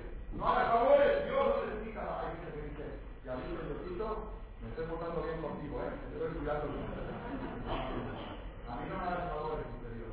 Yo no necesito nada. Yo tengo todo. Yo, yo no necesito, olviden, dejó la como dice Todos me reconocen. Yo no necesito. Tú necesitas cuidar Shabbat. Tú necesitas comer kasher. Tú te estás beneficiando a ti mismo. Haciendo necesidad al aire en la mañana y diciendo modé allí y poniéndote el tefilín y comiendo kasher y cuidándote de no ver mujeres, tú te estás beneficiando a ti mismo y acostándote para el lado izquierdo y luego para el lado derecho, es tu beneficio. Y comiendo matá en pesa, es tu beneficio. A mí no me estás beneficiando en nada. Entonces, si es para tu beneficio, Dios no pide nada. Rabotai, si a una persona le dirían, haz a un goy, haz el ceder de pesa, como lo hacen los judíos, y terminando el ceder a las 3 de la mañana, recibes un cheque de 100 mil euros. ¿Qué dice? ¿Ah? ¿Nada más una noche? ¿No se puede hacer una semana? Porque, oye, ¿por qué? Porque me estoy beneficiando, es mi beneficio. Así debe sentir el judío su religión. Me estoy haciendo multimillonario, me estoy puliendo mi alma, estoy mejorando mi calidad de vida a través de la Torah, a través de los mismos. Entonces, Dios no recibe nada. Y esto es lo que tenemos con este mensaje que quiero despedir de ustedes de este seminario. No le hagan favores a Dios. El que siente que está haciendo un favor a Dios, que deje de hacerlo. Tienes que saber que te estás favoreciendo a ti mismo. Y la persona dice, pero a veces, a veces es difícil entender cómo me estoy favoreciendo. Es difícil entender. Yo nada más les quiero traer en los pocos minutos que ya me quedan fuerzas a mí y a ustedes para escuchar dos, tres ejemplos. ¿Qué quiere decir que el judaísmo es para beneficio tuyo y no para beneficio de Dios? Conocí un señor en México, un señor muy elegante, ashkenazí, fabricante de automóviles, multimillonario, muy bello, el que lo ve, ojos azules, rubio, alto, una percha increíble. Yo lo conocí ya religioso, Shomer Mitzvot. Incluso él da clases de Torah a principiantes, Shomer Mitzvot. Un día, un día me, un día me vino a preguntar una consulta, dijo, Rabino, ¿puedo hablar con usted? Un muchacho, ahora, ahora debe tener 40, pero cuando vino tenía 32, 33 años. Rabino, ¿puedo hablar con usted? Vino a una cita, dice, Rab, tengo un problema, estoy casado con hijos, y cuando voy por la calle manejando, las mujeres me tocan la bocina, ¿cómo dice la bocina? Las mujeres me tocan el plato y me preguntan si estoy casado o soltero. Quiere decir que tiene que esperar, tiene provocaciones constantemente. Entonces me vino a preguntar si ciertas cosas, no voy a, no voy a entrar en detalle lo que, me, lo que me preguntó, a ver si se puede hacer una cosa, hacer otra. Entonces yo para poder contestarle empecé a analizar su vida. Le dije, dime, ¿tú eres religioso de nacimiento? Dice, no. Yo cuando me casé con mi esposa, yo comía en Kipur. Y mi esposa también. Como dijimos en el seminario, no respetaba ni los semáforos, no cumplía ni los años. Nada, cero, cero. No teníamos nada de eso. Y la mujer es única heredera de una fortuna que dejó de herencia a su papá. Ella es archimillonaria y él es archimillonario. Y cero Torah, cero mitzvot, cero. Le dije, ¿y cómo llegaste? ¿Cómo llegaste a ser tan religioso y a dar clases de Torah? ¿Cómo, cómo, cómo se hizo tu cambio? Es curioso. Dice, ah, yo le voy a decir, Rabino, yo le voy a decir, a mí, la mikve, ¿cómo se dice mikve? Mikve o sevilla, es, es colectiva, ¿no? ¿Ah? ¿La conocen de la dos maneras? La mikve de mi mujer me hizo hacer teshuva. La mikve de mi mujer me hizo hacer teshuva. Y a ver, no entiendo, no estoy entendiendo. Normalmente la persona, la gente dice, yo empecé a hacer teshuva, primero empecé con mikve, pero él dice no. La mikve de mi mujer me hizo hacer teshuva. A ver, ¿me puedes explicar? Sí, le voy a explicar. Yo me casé con mi mujer muy enamorado, nos queríamos mucho, nos respetábamos mucho siempre, tuvimos dos hijos. Después de cuatro años de casados, o cinco años de casados, de repente sentí falta de atracción. Ya mi mujer no me llamaba la atención. Dice, a tal grado, a tal grado llegó el problema que para poder estar con ella en la intimidad necesitaba pensar en otra. Necesitaba imaginarme otra imagen para poder cumplir con ella. Pensé que era algo pasajero, pensé que era una brujería, pensé que alguien fui me hizo una limpia, no sé, todo tipo de cosas malas de este mundo. Y no, pasaron seis meses y las cosas no funcionaban y mi esposa se daba cuenta que las cosas no estaban como antes. Cada vez que tenía que estar con mi mujer, así me contó de sus palabras, era para mí una pesadilla, una odisea, porque era una frustración no poder cumplirle a ella y tenía que crear estrategias para poder cumplirle a su mujer. Y estábamos los dos desesperados. ¿Por qué? Porque así no podemos seguir. Y divorciarnos tampoco no es correcto. ¿Por qué? Porque hay dos hijos de por medio y no hay ningún problema entre ellos. No hay falta de respeto, no hay falta de dinero, no falta nada. Todo, fuera de eso todo está bien. Todo está bien. Pero así no se puede vivir. ¿Qué vamos a hacer? Estaban los dos desesperados. Desesperados. Fueron con brujos, fueron con brujas, fueron con tarot, fueron con todo y no encontraban la solución. Un día le dijo la mujer al marido, son gente que nací muy culta, muy preparada, le dijo la mujer al marido, me invitaron a una clase de Torah de una Revenson que habla de temas de mujeres. ¿Me das permiso para ir? ¿Por qué? Sí. Ah, pues como no hay liberación femenina que la mujer hace lo que quiere. Sí, pero cuando se trata de religión hay que pedirle permiso al marido. Le pidió permiso al marido. Dijo, si quieres, Fue a la clase, regresó y le dijo, ¿sabes qué? Escuché una clase muy interesante de la Revenson que me explicó el tema de Mikve. Le dijo, ¿qué es Mikve? Le preguntó al marido, ¿qué es esto? Dijo, ¿qué es esto? Le dijo, sí, Mikve es una sumersión mensual que la mujer se sumerge en las aguas. Dice, ¿y eso qué? Dice, no, te voy a explicar cómo es. Viene la menstruación, cinco días, después de cinco días de la menstruación, siete días limpios, no me puedes tocar, tenemos que estar separados, y después de 12 días me meto a una tevilá y ahora sí podemos estar juntos otra vez. Así me dijo él.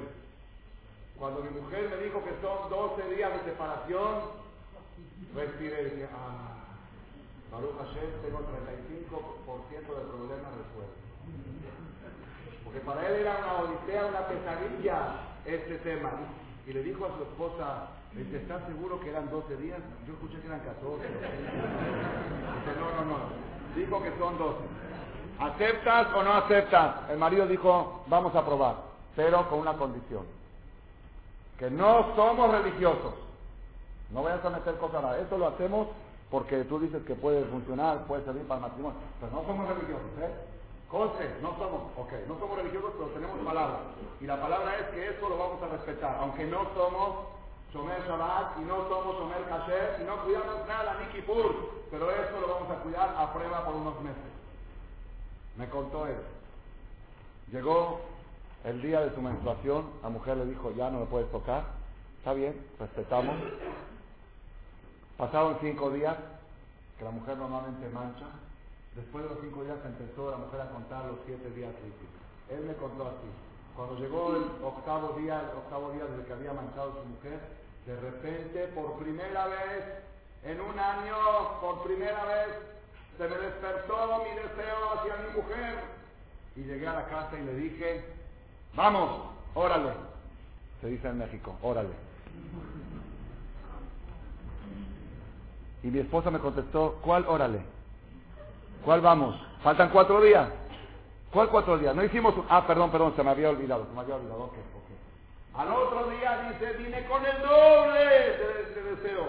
El día noveno. Dije, ahora sí, ahora vamos. Señor, faltan tres, pero no somos religiosos, no somos religiosos, pero hicimos un trato. Y la palabra es palabra, se debe respetar. Sí, pero no, pero sí, pero no. Dijimos, ok, dijimos, dijimos, dijimos, está bien.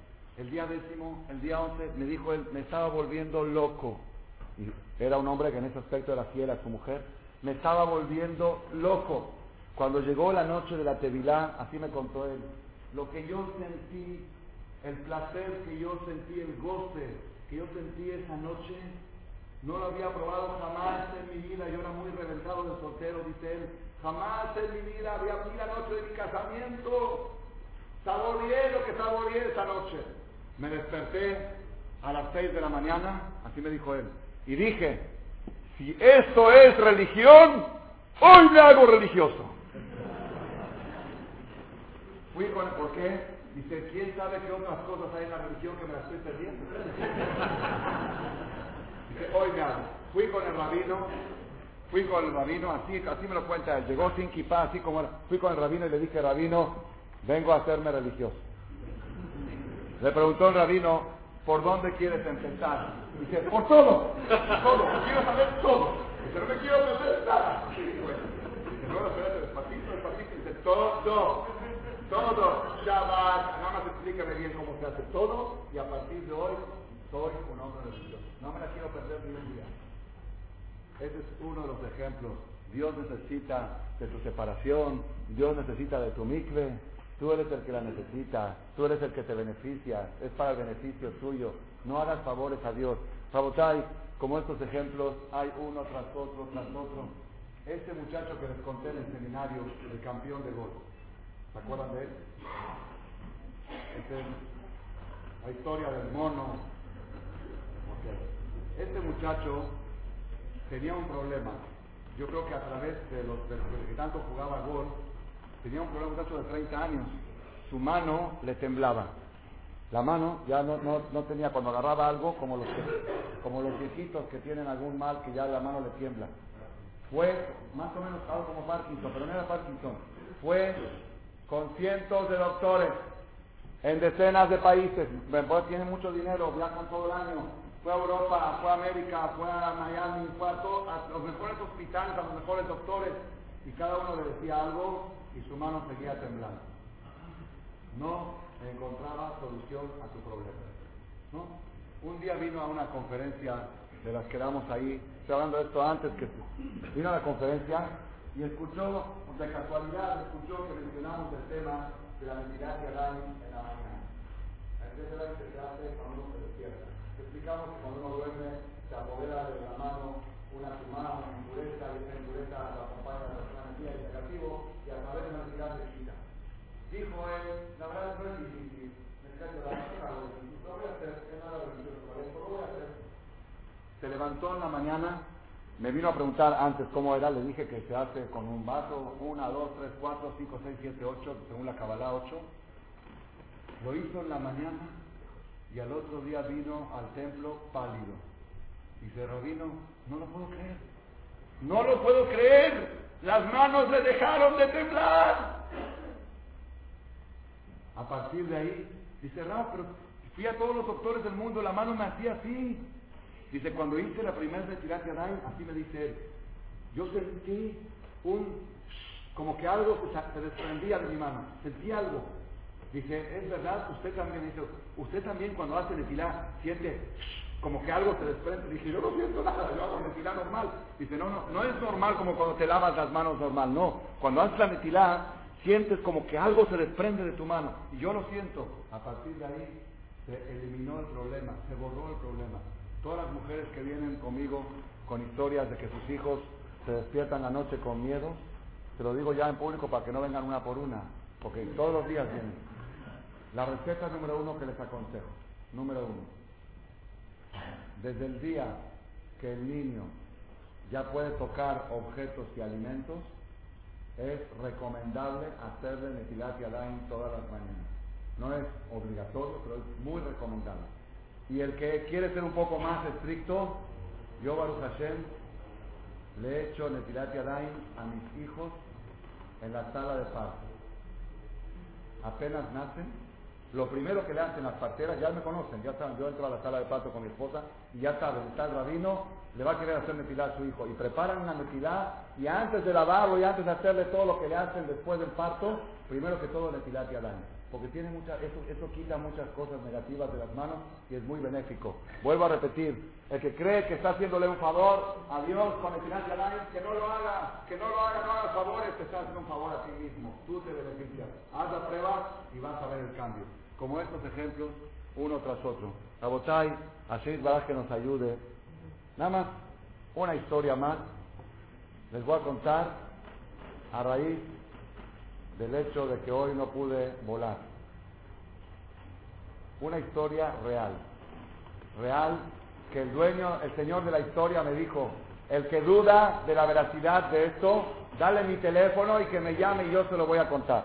Yo lo había escuchado de tercera fuente. Mi suegro me la contó, pero dije mi suegro es un poco exagerado y no necesariamente es verdad. Pero un día me encontré al Señor. Este Señor él me dijo que diga su nombre en público y me lo autoriza. Se llama Isaac Saba.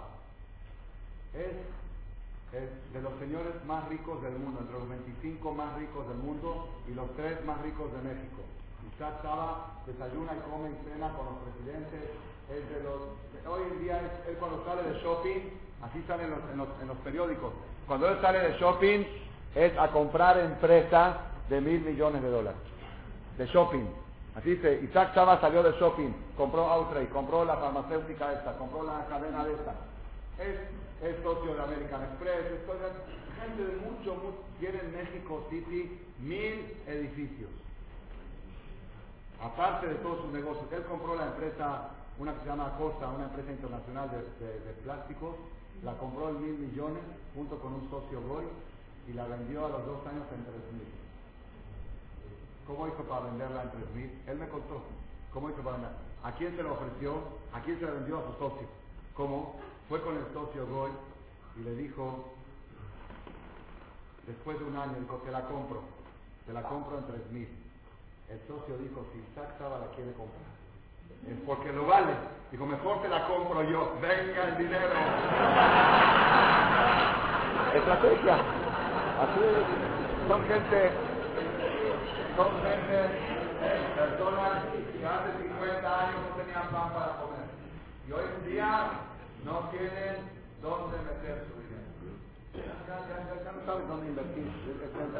Si quieren, los traemos aquí a Melilla y que les, les ayudamos un poco a enseñar dónde invertir. Este señor, este señor me contó su historia. Dice, yo no soy muy religioso, soy tradicionalista, hago cena de Shabbat, pero subo el coche, mañana, todo. Pero hay una cosa que toda mi vida he respetado, toda mi vida. Desde el día de mi bar mitzvah, jamás dejé de ponerme el tefilín. Y siempre entraba a la habitación de mis hijos, no iba al templo, iba a la habitación de mis hijos, me ponía el tefilín en presencia de mis hijos, para que mis hijos vean que su papá se pone el tefilín, no que alguien se lo cuente después de 120 años. Yo soy testigo que mi papá se ponía el tefilín. Así tenía su costumbre, su filosofía de vida, independientemente de la censura que podríamos censurar, ¿ok? Pero él así tenía tefilín, tefilín, tefilín.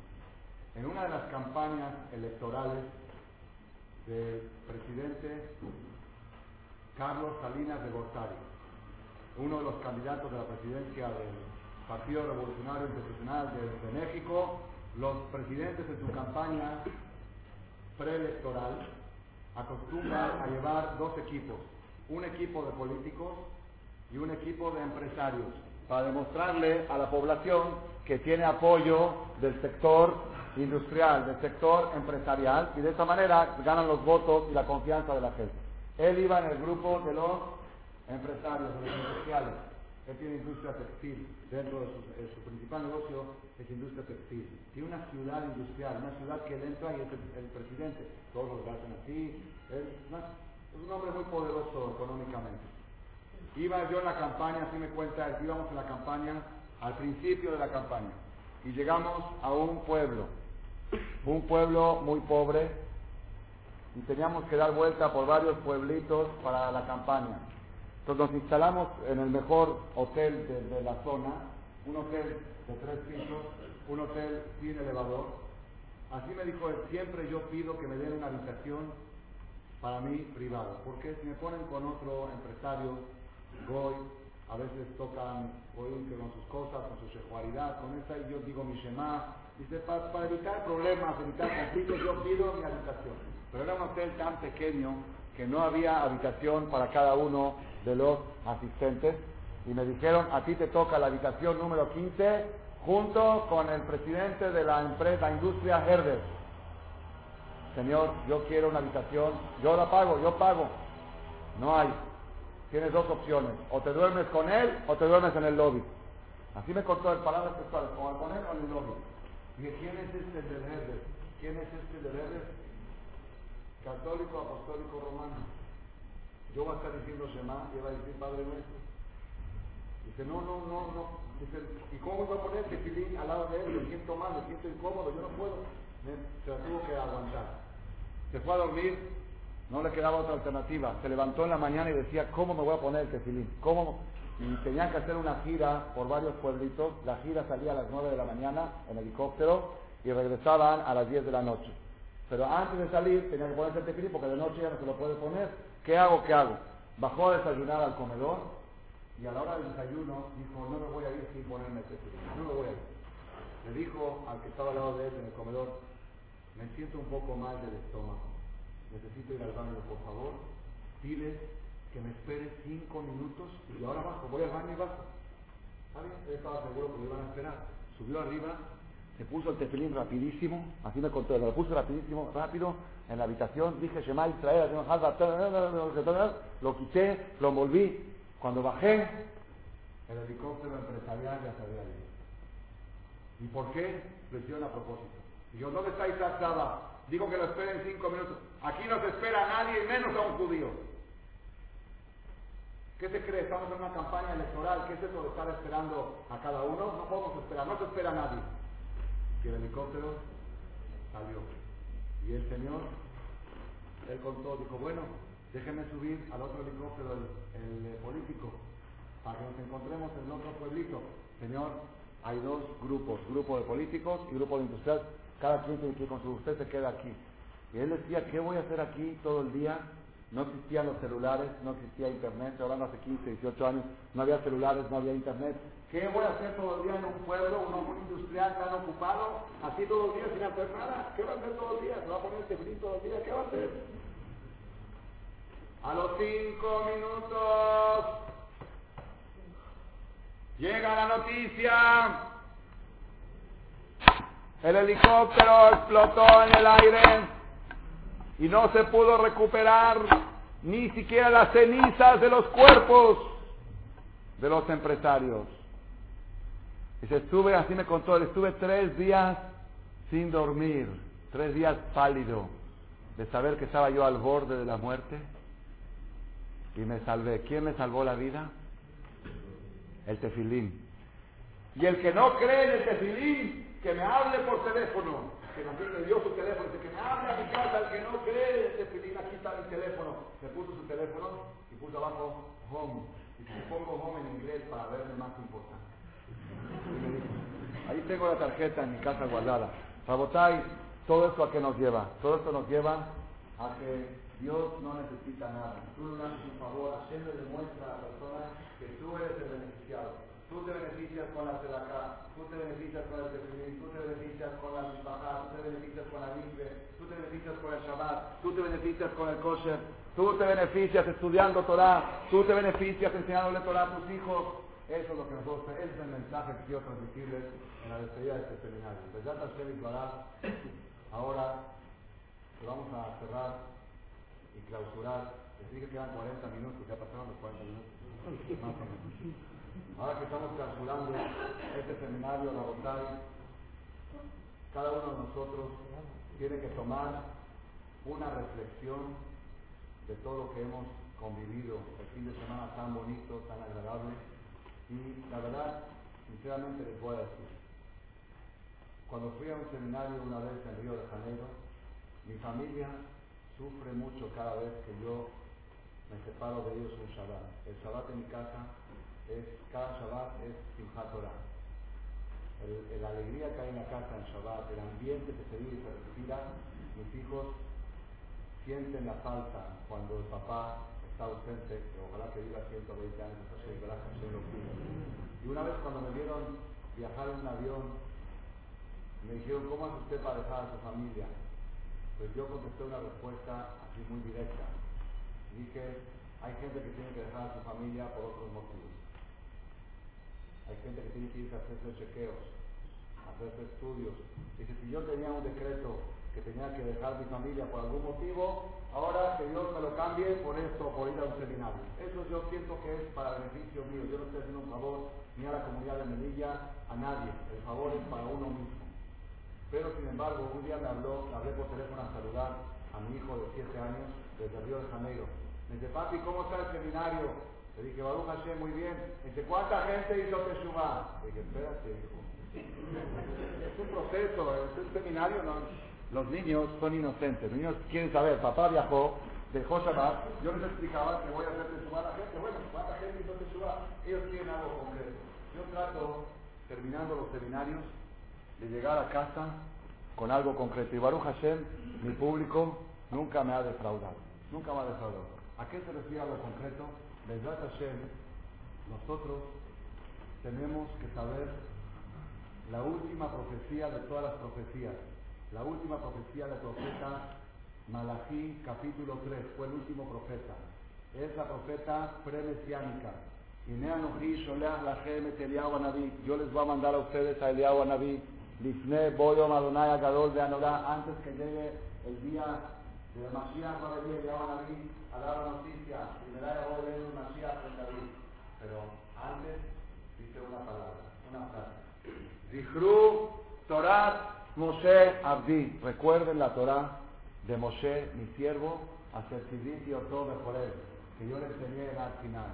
Akadosh Baruj quiere traer el Mashiach a un pueblo culto, a un pueblo sabio, no a un pueblo, así dice a Jaime Akadosh, no a un pueblo de ignorantes, quiere un pueblo sabio, somos el pueblo del libro. Sabio, un judío sabio es un judío que sabe sus fuentes, que conoce su Torah. Tenemos que nosotros tomar una decisión la noche de hoy, Besat Hashem, adentrarnos más en el estudio y en el conocimiento de Torah Moshe Abdi, Moshe Emes de Torah Emes. ¿Cuántos secretos están escondidos en la Torah para nuestra felicidad? Si la persona supiera cada vez que uno lee algo, dice, esto está precioso, con esto cambia mi vida. Eso es lo que yo les quiero sugerir. Besat Hashem para en este momento como despedida, para llevarme algo a casa, vamos a iniciar una colecta ya se asustaron. Una colecta. La colecta consiste en lo siguiente. Desde Purim hasta Yom Kippur. Yom Kippurim es que Purim. Hay una similitud entre Purim y Yom Kippur. Desde Purim hasta Kippur hay, calculé, hay 200 días.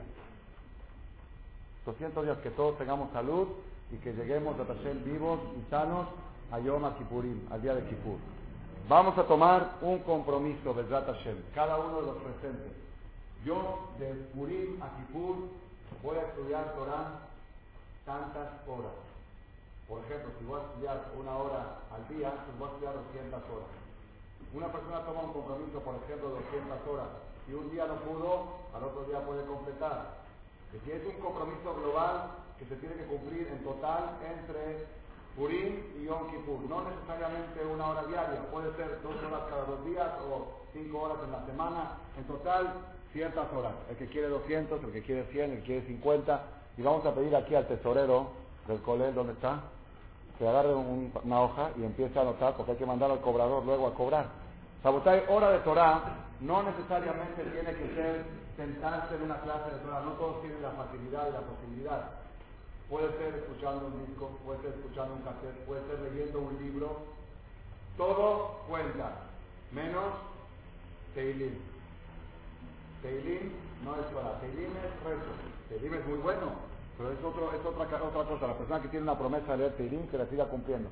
Esto es la promesa para prepararnos para recibir al Mashiach. ¿Cómo recibir al Mashiach? Un pueblo estudioso de su propia fuente, de su propia Torah. ¿Verdad? Entonces, toda persona que levante la mano, le voy a hacer un de las horas, de de Torah que va a prometer el líder, una promesa que no se cumple, que no tenga la gravedad de promesa, pero sí con un compromiso de caballero o de dama, de la mujer para estudiar Torah de aquí a Yom.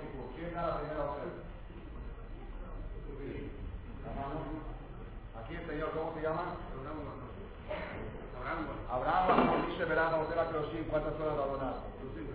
A toque, ahora Abraham, no, se Nacer, de Purim a Kipur, estudiar 200 horas para trabajar éxito de él, de su esposa, de su familia, de sus hijos, que hacerle de mucha verajá a la verajá del Señor, Mordejai 300 horas, me, me apuntando, quiero saber cuántas horas me llevo. 300 horas de Torah. 300 horas de Torah. Va a estudiar desde Purim a Kipur, ubicar a Berajá, el Señor ahí atrás. Moshe Bentolina, fíjate cuántas horas. 400 horas de Torah. Vamos muy bien, es la mejor colecta que he hecho en mi vida. 400 horas de Torah, el Señor Ahmid para éxito de él y de su familia. Ubicar la. Necesito ayuda de los dirigentes, por favor. A ver, los dirigentes que me ayuden para decirme los nombres. Ubicar la Berajá, el Señor, dice un nombre ahí atrás. Jacob Sokron, 200 horas de Torah. La Berajá de él y su familia. Ubicar la Berajá. Aarón Levi, ¿Cuántas horas? 300 horas de Torah, Ubicar la Berajá, el señor Abraham Ben Naim, Sheminatev. 200 horas de Torah para de él y su esposa, el señor Simón Wahnish, Sheminatev. ¿Cuántas? 400. 200 horas de Torah. Rabotay, nada más una aclaración para esta colecta. Si el hombre y la mujer salen con el coche y escuchan una cinta de Torah juntos, cuenta una hora para cada uno. Y hay casos que la pareja se compromete juntos a estudiar la Torah. Es algo muy bonito que una a la pareja. Seguimos con la hora. A ver, Jaime Zancara Brajal, señor Jaime Azancot. ¿Quién es Jaime Azancot? Luis ¿cuántas horas?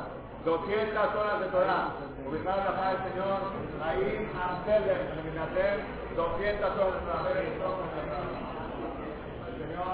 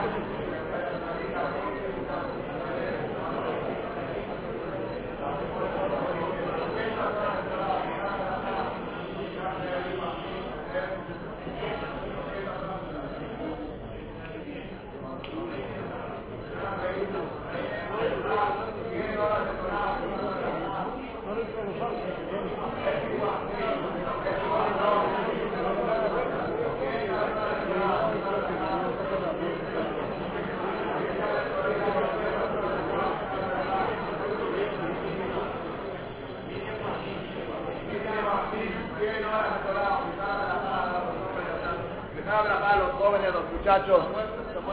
Se mueven, saquen 200 horas de Torah. ¿Cómo se llama? Moshe, Atancón, 200 horas de Torah. Abraham, Benzaquén, 100 horas de Torah. Alberto, Benamur, 200 horas de Torah. David Atancón, 100 horas de Torah. 100 horas de Torah. Vamos a sacar señor Moshe. Sultán, 100 horas de Torah. Gracias, Ferraz, 100. Yorki, a Serrat, 100 horas de Torah. Jaime Marral, 200.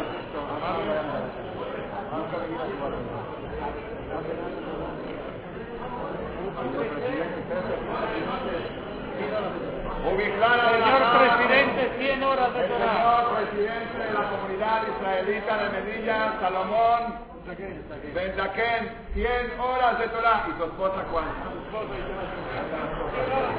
Y la esposa otras 100 horas, Merujín, ejemplo de la comunidad. Ubicada Naón, 100.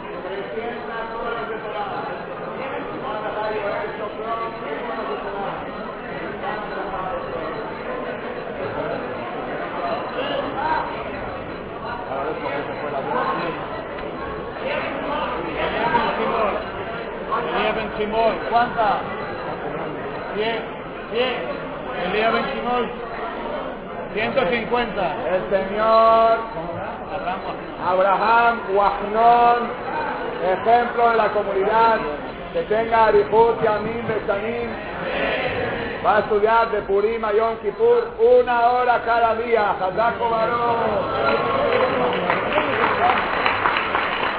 Clara Belajá. ¿Se ha puesto ya Joel Benchimol 150 horas? Joel Benchimol 150 horas. Perdón, perdón. Elías Benchimol. Elías Benchimol. Rabotai. Nombre. Ishaq Ben Naim, 200 horas. Dani Harar. ¿Quién? 150. Dani Harar, 200 horas. ¿Cómo se llama el blanco? ¿Blanco cómo se llama? Jacobo Benzata, 150 horas. Salomón Wahni, 100 horas. Alberto Pinto. Alberto Pinto, ¿Cuántas horas, Alberto? 100. 100 horas. Ari, Ari Cruzman.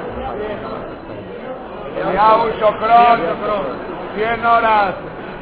José, José de Namur. José Benamú, 100 horas. Jaime Corias. Jaime Coriat, 100 horas. Él mujer. 100 horas junto con su mujer, 200 horas entre los dos. Él y la mujer 200. Ari, Ari Cruzman. Rabotai, no se vayan. Ahora terminando, terminando la colecta, terminando la colecta se va a hacer un Misheberach especial al Kaal Kadosh Hazeh.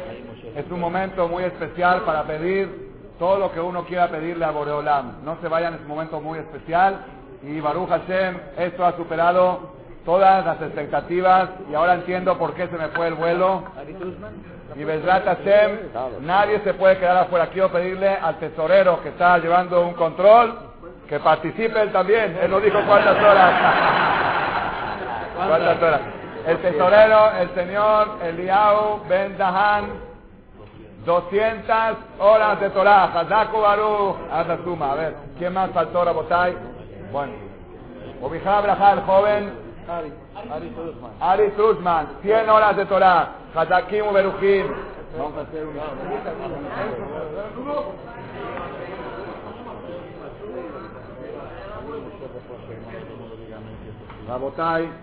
Primero,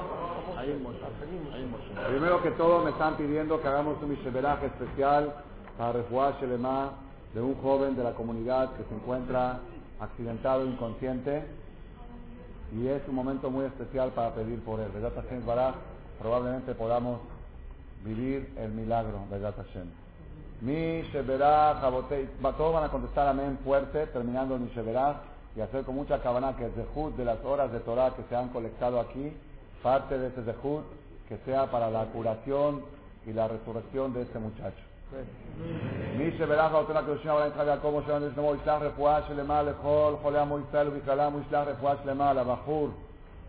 חיים משה הלוי בר סול. בעבור שכל הקהל מתפללים לרפואתו ומתנדבים ללמוד תורה לרפואתו ויתחזק אותו ברוך הוא יתמלא רחמים עליו וירפאו רפואה שלמה, רפואת הנפש ורפואת הגוף לרמה חבל הארץ עשה גידיו. אל נא רפאנה לו, אל נא רפאנה לו, אל נא רפאנה לו. טוב שאר חולי ישראל עשה ועגלה ובזמן קריב ונאמר. Ahora póngase de pie todo el cal, vamos a hacer. 12.000 horas de Torah. No puede ser. Este es un- 12.000. Así niña de 6 días también esta mano. Obislar Abelajá Refuá Shlema, la bebé, Hayat, hija de, ya tiene nombre la bebé, Hayat, Simchat, Batzar. Haya Sim Chabad, Sara. Bat Sara, que Hashem le dé Shlema. Amén. Rabotai, vamos a hacer mi Sheberaj a todo el Kaal, todos de pie. En realidad, lo correcto en este momento sería que ustedes me hagan un Misheberaj a mí. Porque ustedes, ustedes han prometido, yo no prometí nada. ¿Yo qué voy a prometer? Usted sabe que empieza por Ah, venir otra vez a Melilla, Beliner.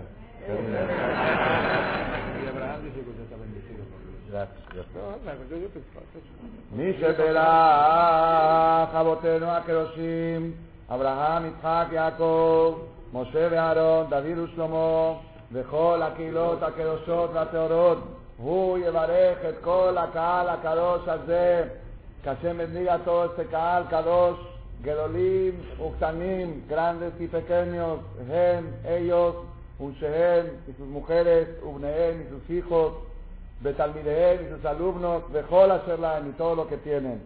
Marca de alma o llevaré Jatjón, Saque Jatjón, Isma de Cárcelo Tejón, Isparecum et Istezebur Mikol Sará Beactá, Dejen membrar de Besadejem, ויגן בעדכם, ויפרוס סוכת שלמה עליכם, ויטע ביניכם אהבה ואחווה, שלום ורעות, יסלק שנאת חינם מביניכם, וישבור על הגויים מעל צוואריכם, יקיים בכם מקרא שכתוב, Adonai Elohe Abotechem, que Dios de vuestros padres, Yosef Alechem, que aumente sobre ustedes, Kajem, de esta categoría, Él es Amin.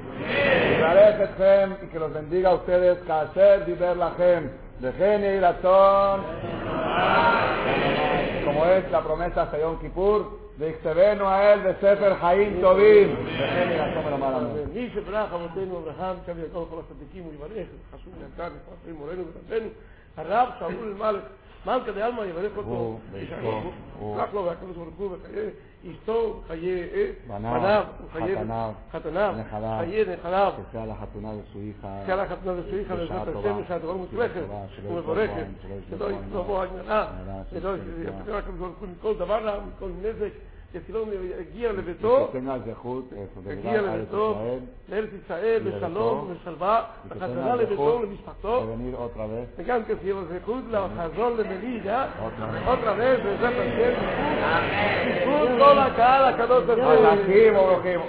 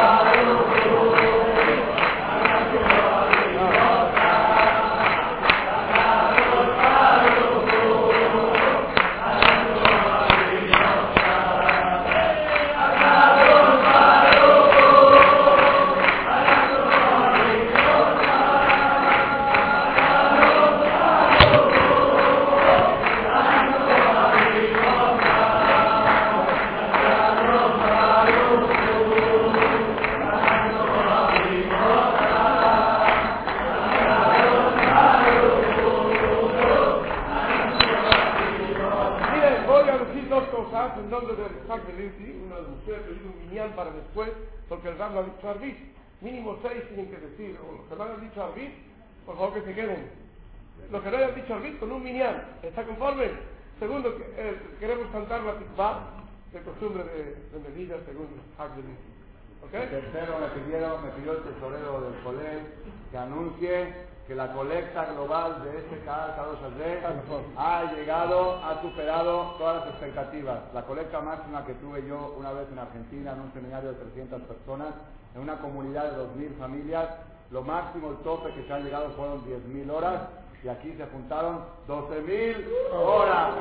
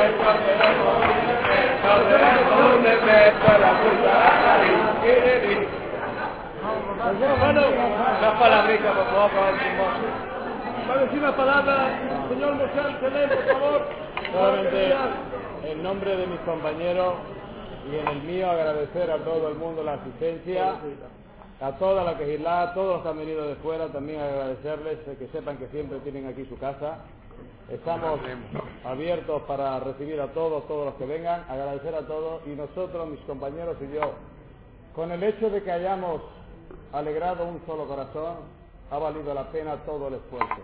Muchas gracias y que Dios os bendiga. por favor, las mujeres salen, van a decir Las mujeres ya se pueden marchar y preparando la cena.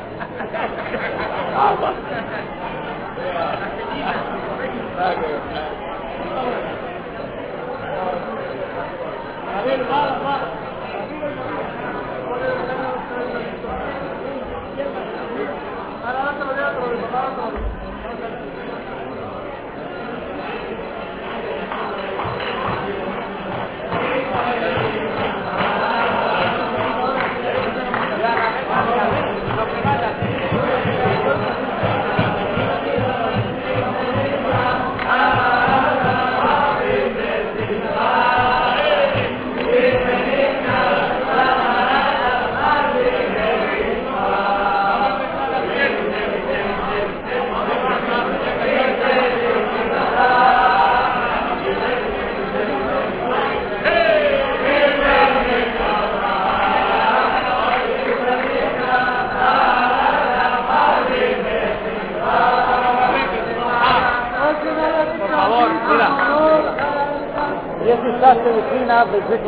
Arguaye, eh, para ¿no? ¿Qué es mejor?